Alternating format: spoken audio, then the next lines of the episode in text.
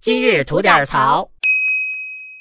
啊，我最近看到这么一个视频，我不知道你刷到没有啊？嗯，你说，啊，是这样的，有一个女孩儿，嗯，她的同事呢要结婚，哎，啊，因为她不能到达现场，所以她就在微信上给这个同事转了五百块钱的礼金。嗯那结果呢，她这个同事就嫌这个礼金啊太少了，嗯结果在收了这笔钱之后，转眼就把这个女孩给拉黑了。嗯嗯而且后续呢，因为这个女孩特别气不过，俩人还打电话又吵了一架。嗯，这视频我还真看了啊。怎么说呢？我对这视频呢持保留态度。嗯，为什么呢？呃，两方面说哈，这一个视频呢，他们刚开始前半段儿就是秀的他们那个微信的上面那个嗯留言，对吧？他要是光有前面这留言吧，还真是有点真假难辨了。嗯哎，呀，好死不死，这两个人想给自己加戏，后面又出来了两个人对话的这么一段的视频剪辑， 那这就有点暴露了啊，有点暴露了。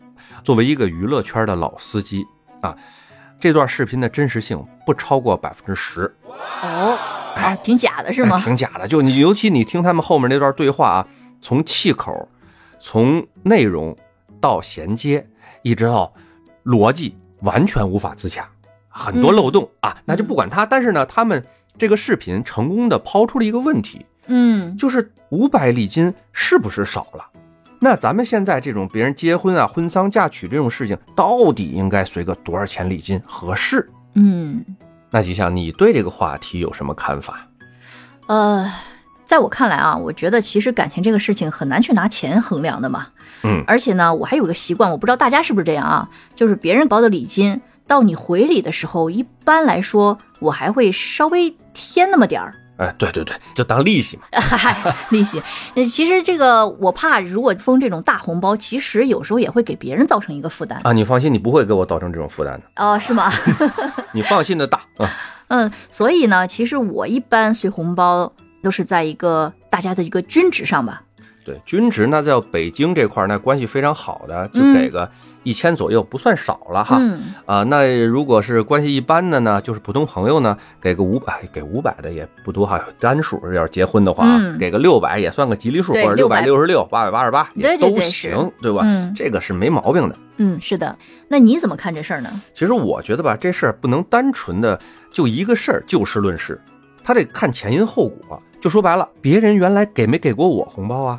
嗯，哎，他给我封了多少钱啊？我是不是得拿这个作为一个参考？那是，哎然后这俩人在给红包这个时候的感情到底是怎么样的？嗯然后再说俗一点儿，呃，收礼金的这个人是不是多拍拍他马屁，以后能在他身上得到些什么效应的？ 嗨，这么现实。对对呀、这种 现实嘛。嗯哎，再说的落地点儿，嗯也得看看我给红包那个时候我自己的经济状况，对那吧？是哎，要真没钱，我封个二百，随个喜，表示一份心意。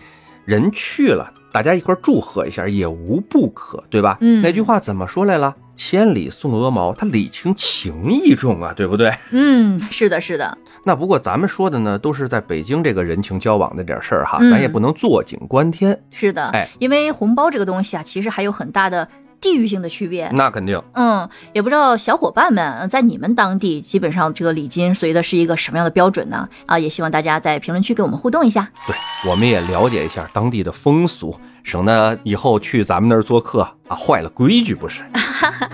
好主意。